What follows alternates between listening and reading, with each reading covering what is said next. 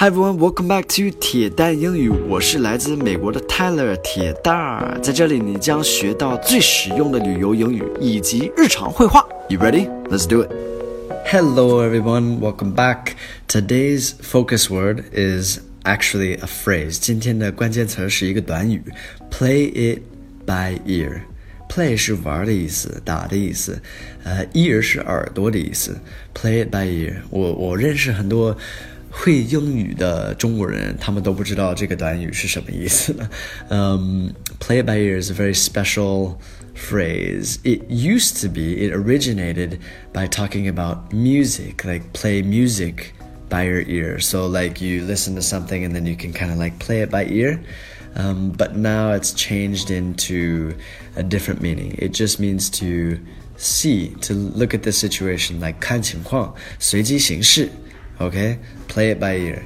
I got a dialogue here. Let's listen to the dialogue. What do you guys want to do the day after tomorrow? Let's see how we're feeling tomorrow and just play it by ear. Okay, so if you look here, what do you guys want to do?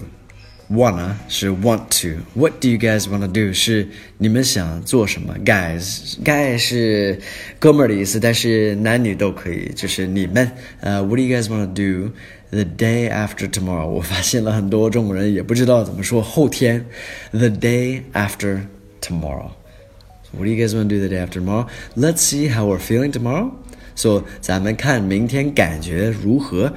and just play it by ear，然后就看情况吧，随机行事。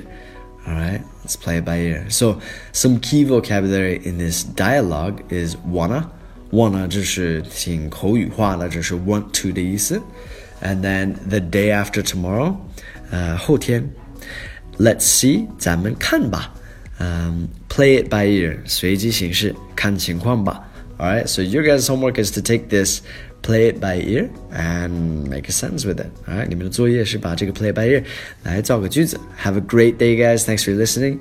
Thanks for your support. Speak to you guys soon. Peace.